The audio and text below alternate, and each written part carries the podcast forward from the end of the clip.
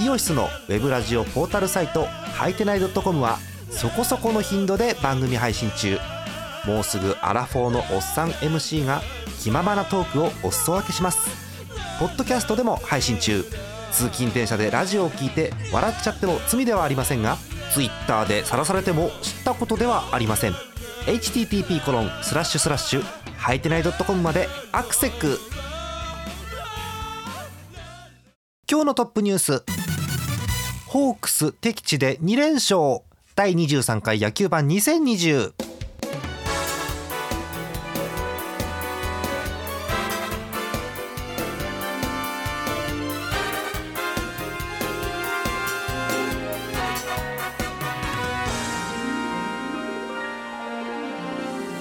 11月23日月曜日の夜でございます。皆さんこんばんは。ジャーマネです。え今夜はソロ野球版でございます。いやー日本シリーズ始まりましたね。うん。えー、っと京セラドーム大阪で、え土曜日曜と2試合ありましてまあ、トップニュースの通りですよ、えホークスビジターで2連勝です。ひゃー。え今日は前半で2試合の模様を簡単に振り返りまして後半お便りという構成でございます。えー、まず前半ですけれども、えー、2試合簡単に振り返りましょう。まず初戦でございます、えー、土曜日のゲーム京セラドーム大阪6時10分プレーボール、えー、日本シリーズ2020巨人対ソフトバンクということなんですけれども。以前もお伝えした通りまず東京ドーム使えないということで会場が京セラドーム大阪ということです。うん。パ・リーグのスタジアムだよね。うん。使い慣れてるのはソフトバンクじゃねえかなって気がするんですけれども。そんな試合、えー、一方的な展開になりました。5対1ソフトバンクです。ソフトバンクは8安打の5得点。5点のうち4点はなんと栗原です。ほう2回表のツーランホームラン。それと6回表の2点タイムリー。両方とも栗原ということで4打点。そして5点目は中村晃。この前の勢いそのままに1打点ということでございますよ。うん、ということで負けが巨人菅野につきました。勝ち投手ソフトバンク千賀となっています。ホームランは栗原の1号ということですね。まあ、何より心配なのはあの巨人打線の打撃1点だって。しかも9回裏のウィーラーの犠牲フライの1点だって。はあ。うんとまあ各所でニュース見るとあのソフトバンクの千賀言うほど抜群に調子がいいわけでもなかったということなんですけども手にはつながらずということですよね。え巨人の4安打はちょっと見てみましょうか、えー、坂本勇人1本丸1本。ウィーラーが1打席目で1本。あとキャッチャー大城の1本。合計4本。すべて別のイニングでのヒットということですので3発4安打というところでしょうか。はあ。えー、ちなみに、えー、この日の巨人の三振は、えー、10個ということだそうです、うん、完璧にソフトバンクのピッチャーに抑え込まれたなという展開ですよね、えー、5対1初戦ソフトバンクが勝っています。えということでえこの時点でえ1勝しましたのでソフトバンク。えなんだっけソフトバンク日本シリーズ9連勝。はあすごい記録ですけどねえそんな感じで2試合目臨みます。2試合目え日曜日のゲームです。同じく6時10分プレーボール。京セラドーム大阪。えよりひどくなってる。13対2でソフトバンクです。強くね？えソフトバンクはもうこう15安打。どうなってんの？15安打とか。おえ15安打の内訳を簡単に見ていくんですけれども目立ったところではえ1試合目好調だった栗原え4本。4本？マルチヒットが柳田とグラシアル。うん。えあとヒット1本っていうのがえ代打牧原えー、あとは、えー、デスパイネ中村晃、えー、ダイソーから出てた正郷、えー、松田、えー、代打川瀬キャッチャー甲斐、えー、合計15本です。ひゃーすごいね。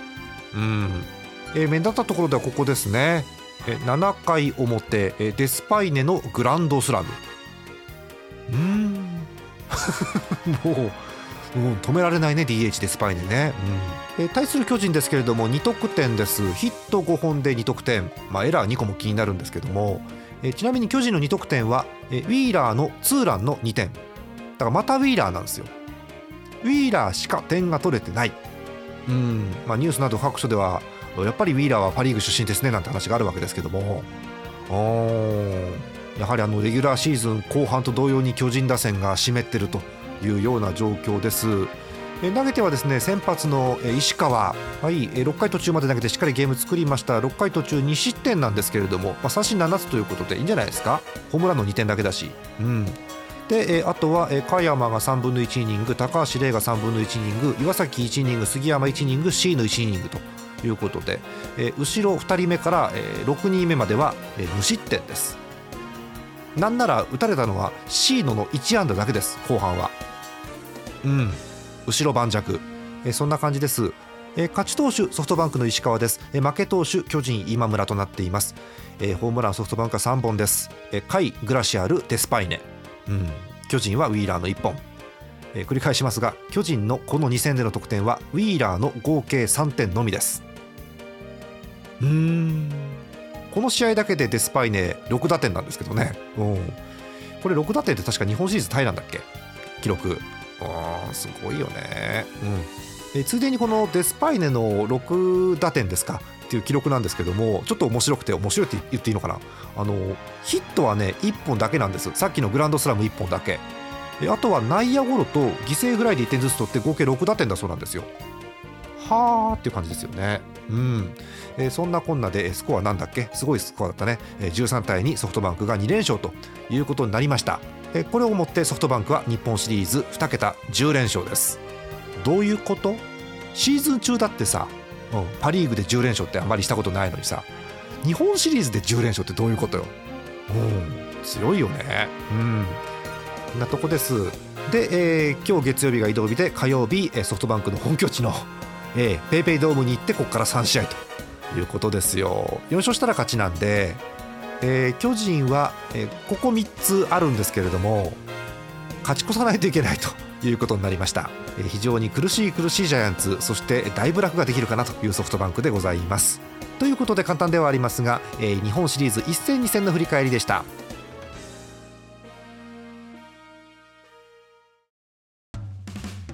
オシスのウェブラジオポータルサイトはいてない .com はそこそこの頻度で番組配信中。もうすぐアラフォーのおっさん MC が気ままなトークをお裾分けします。ポッドキャストでも配信中。通勤電車でラジオを聞いて笑っちゃっても罪ではありませんが Twitter で晒されても知ったことではありません。http コロンスラッシュスラッシュはいてない .com までアクセック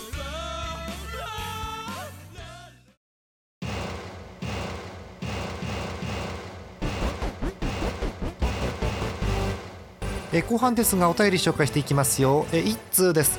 え群馬県ラジオネームミッシャさんありがとうございます。ソフトバンクファンの方です。えジャマルさんこんばんは。関東のホークスファンミッシャです。えー、何と言いましょうか。前回のジャーマネさんのフラグのせいではないと思うのですが恐れていたこと以上のことが起きてしまった気がします。強いね。うん。1試合目。クライマックスシリーズではノーヒットだった栗原選手の活躍はびっくりしました。うん。2試合目。柳田選手グラシアル選手デスパイネ選手の3人まで復調すると手がつけられないですね。そうなの。先発の千賀投手石川投手も苦しみながらも要所を抑えて投げ抜いてくれました。ただ私はホークスファンであるのと同時にプロ野球ファンでもありますのでなるほど。え個人的な意見では大変おこがましいと思いますが巨人の気になる点をいくつか挙げてみました。いくつかで済んだの、うん。えー、この回が無事に収録されていれば、えー、全2試合とこれからの試合についてのお話を議論されるかと思いますが小耳に挟んでいただければ幸いですということで巨人の気になる点1つ目。全試合 DH ではない方がやはり巨人には有利に働いた気がします。うん。デスパイネ見たらねもうあの他のチームのどの選手出てきてもデスパイネに勝てない気はする。うんそれは思うね確かにね。はい。2つ目。投手戦に持ち込む方が巨人としては勝率は上がると思われるので大城選手より小林選手の方が良かったのでは点々点うん。うん。そうね。だから経験を買うか今年の実績を買うかという監督コーチの判断ですよね。難しい、うん、次。戸郷投手。中継ぎ。第2先発じゃなくて2戦目の先発でも良かったのでは。うん難しいこと分かんないけど戸郷が先発の方が多分ソフトバンク嫌だよね、うん、計算できない感じはする、うん、確かに。次。ホークスとしては亀井選手が5番とか12番にいると怖いです。そうね。だから5番とか12番にいないから怖くないのか。それともいつもの調子が出てないのでちょっと違う打順に収まってるのかちょっと事情分かりませんけどね、うん、確かに。亀井がね12番5番にいる時は怖い。確かに。それは分かります、うん、次。解説者によっては巨人ももっと初球から積極的に打てという方もいますが粘られてフォアボールでランナーたまる方がホークさん嫌ですね。これは特にだから千賀とかだと思うんですよ。千賀結構フォークも今回投げましてもちろん。で当然フォークで決められるわけですから、うん、だから追い込まれる前に積極的にというのも分からなくはないんですが千賀正直そこまで良くなかったよ多分ね、うん、いやもちろんいいとこはいいんだけどあの千賀の無双してるほどの千賀の調子ではなかったので、うん、結構ボール球もありましたしね、うん、っていう気はする。確かに分かる、えー、そして最後。なんとか東京ドームで試合できなかったかなうん。そりゃそうだよね。うん。ジャイアンツは後楽園で試合しないとホーム感はないよね。はい。えー、ということです、えー、続きあります、えー、好材料としては周東選手の出塁を抑えられていることとウィーラー選手の活躍でしょうか、うん、巨人打線の好材料はウィーラーの活躍しかないからね、うん、えー、やはりリーグ中に活躍した注目選手とは別にシリーズ男がキーになってくる気がします東花さん以前はホーム球場でお互い勝てないという日本シリーズもありましたからまだまだこれからですよ。それでは残り試合も応援しつつ次回が最後になるであろう野球盤も楽しみにしておりますということです。うん。もう全部正論全部正論ですこれ。うん本当そうだよね。これ面白いもんでソフトバンク2連勝してるんですよ。だから結構ね巨人のこと客観的にこうやって見れてるんです。でこれ逆に巨人ファンサイドになるとああやばいもうやばいっていう感じになってるわけ。でこういくつかこうピックアップしてあげられるとうんもうおっしゃる通りですという感じになるわけですけどね。うん。まあ、結局のところやっぱり日本シリーズにピークを持ってこれるソフトバンクってすごいよねやっぱりね。うん。だって今年コロナ禍ですごい日程がぐちゃぐちゃになってしかも日本シリーズをこの11月下旬にやってるのに十何点取るのよ。うん。やっぱりこれは選手の底力監督の采配、あとはもうあのこういう短期決戦の戦い方本当に熟知してるなという感じがいたします。うんあとピッチャーがね試合作れてるとね強いですよね。うん、うん、あの前もまさに言ってたあのシュートがやっぱりキーマンなんですけどシュートを抑えたところでっていう話が本当にね現実になってるかなというところですよね。でヒット出てないからといってシュートをフォアボールで出て走ってますから、うん、本当にこう油断ができないなというところですよね。はい、ということで、えー、ソフトバンクファン目線のお便りありがとうございます。またぜひ送ってください。えー、あ追伸書いてあった。追伸。内川選手がヤクルト移籍濃厚、えー、これ送ってきた現在ですね、えー、ということらしいので、えー、ヌルポーショーさんウッチをよろしくお願いします。もしかしたらバレンティン選手も再来年に戻るかもしれませんので。おだそうです、うん、こうなかなかね移籍選手って難しいよね本当にね。ソフトバンクファンも、えー、すごく難しい感じしますし、ね、ただ私はこういういい選手の活躍はやっぱ見たいのであのよそでもどこでも野球してるの見たいななんてファンは勝手に思うわけですよ。うんこうバレンティンなんかもねバカスカホームラン打ってうわ打たれた。うわ打たれた。というのが私もやりたいので、うん、打たれたがないですけど、うん、そういうとこありますよね。うんうん。あのー、皆さんはあの脳内でカットしてこれから言うことは、うん、宮国残してもよかったんじゃないかなこの展開だったら。宮国イニング食ってくれたよこういう試合だったら。ねえたらればですけど。うん。もちろんねファンの方々が宮国にイライラする場面があるのも分かるんですけどもちろん。ねえとか思うわけです。そんなこんなでお便りご紹介しました。えー、えプロ野球界ニュースが一つ入っております。沢村賞。決まりましたね。え中日大野雄大沢村賞ということでございます。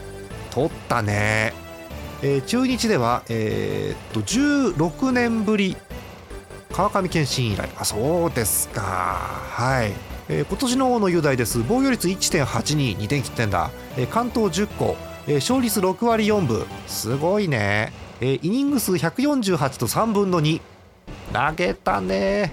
この難しい世の中で、えー、でタイトルが最優秀防御率と最多奪三振ということでございますよ。で、まあ、そういった成績と沢村賞の性質をまあ鑑みた時に、えー、大野雄大になったということですよね。えということで2020年沢村賞は大野雄大投手ということになりました、えーえー、ちょっと遡りましょうか、えー、沢村賞過去に、えー、1年ずつ遡ってあこんな人いたななんていう時間にしたいと思いますよ、えー、2019年去年です。該当者なし。去年該当者なしだったんだね、えー、ということでもう一個遡りましょうか、えー、2018年巨人菅野。うん。2017年巨人菅野。2年連続だったんですねここね。でその前覚えてます？2016年。広島のジョンソン。ありましたね。広島3連覇の1年目ですかね、えー、もう一個遡っても広島です。2015年前田健太。メジャー行く前の前健ですね。はい、えー、2014年オリックス金子千尋。そうだったんだ。はあ、えー、2013年楽天田中将大。すごかったね。なんだっけ？24勝だっけ？もうなんか数字としては壊れてますよね。防御率1.27はい。え2012年です。セッツソフトバンクです。うん。え2011年もう一回田中将大楽天。え2010年広島前田健太。これが前田健太1回目だったんですね。えもう皆さんだんだん記憶が遠のいてるかと思います。2009年です。西武涌井。西武の涌井ですよ。懐かしいね、え2008年楽天岩隈。うん。2007年日本ハムダルビッシュ有。そうですか、えー、2006年ソフトバンク斉藤和美。うん、2005年ソフトバンク杉内。あそうでしたか、えー、2004年中日川上健信さっきお話したやつですね、えー、2003年はダブル受賞です。阪神井川と大英だって。大英、えー、大英斉藤和美うん。2002年巨人上原、えー、2001年西武松坂という感じ、えー、21世紀の沢村賞ということでございましたけれども、まあ、ここ20年の沢村賞今ご紹介したのを見るとやっぱぶっ壊れてる人は2人いていい意味でね、えー、まず1人目はさっき言った2013年、えー、24勝した田中将大勝率10割防御率1.27ここはもう完全に壊れてます。バグってますねこれはね。はい、えー、それとえ2001年松坂。これもすごいよ。もちろんあの勝ち数は15勝ってそうでもない感じはするんですけどイニング数がすごいわけ。えー、っと240回3分の1240回投げてんの？えー、そんでもって奪三振214これも壊れてますね結構ね。うん。この辺が目立ったとこですかね。うん。まああの先発ピッチャーの名誉という感じの賞ですからね。やっぱりみんな欲しいわけですけれどもね。まあ、先発中継ぎ抑えと分業制が進んでる中でまだこの沢村賞という賞が残ってるという意味ですよね。うん。まあ、個人的にはこう役割分担が進んでいるということで野球というスポーツが年月減ることに変わっているなというのは感じるところでございます。さあお話を日本シリーズに戻しましょう。明日24日火曜日予告先発が出てます。ご紹介しましょう。ペイペイドームです。6時半プレーボールソフトバンク巨人の日本シリーズ3戦目。予告先発はソフトバンクがムーア。巨人がサンチェスということで外国人対決ということになっております。えー、さらに今後のスケジュールですけれども、えー、ここまでは確定ですね。11月25日水曜日も PayPay ドームで6時半から試合があるということまで確定しております。ソフトバンクが2連勝すると優勝確定です、え、巨人が2試合のうちどちらかで1勝を報いますと26日です。木曜日同じくソフトバンク対巨人6時半から PayPay ドームということになっています、えー、ここ3戦で巨人が勝ち越しますと移動日を挟んでまた京セラドームに戻って巨人ソフトバンクが行われるということになってますよ。えということでこの福岡でのゲーム巨人はいくつ勝つことができるのかえまさかの4連敗で終わってしまうのかというところですけれどもね、え可能性としてあるのはソフトバンクの2年連続4連勝での優勝。この可能性かなり濃厚な感じにはなってるんですが、え巨人一矢報いることはできるんでしょうか、え明日も試合ございます、え楽しみにしましょう。次回の野球盤ですが、えー、未確定ですけれども、えー、福岡で優勝が決まった場合は優勝が決まった日に野球盤を取る予定です、えー、決まらずに、え京セラドームに戻るということになれば27日移動日にやる予定です。金曜日ですね。えそんな感じです、えですので優勝が決まったもしくは移動日になったというタイミングでお便りを寄せください。お便りはすべてジャーマネドットコムの野球盤特設投稿フォームの方からお送りください。たくさんのお便りお待ちしております。当然日本シリーズに関係ないお便りでも結構ですんでね気軽に送ってください。えということでこの野球盤え残すところあと1回か2回ということになりました、えー、今年もここまでお付き合いありがとうございます、えー、あと12回ということですが今年も最後までお付き合いください。終わりましょう、え、本日の相手ジャーマルでした。また次回です。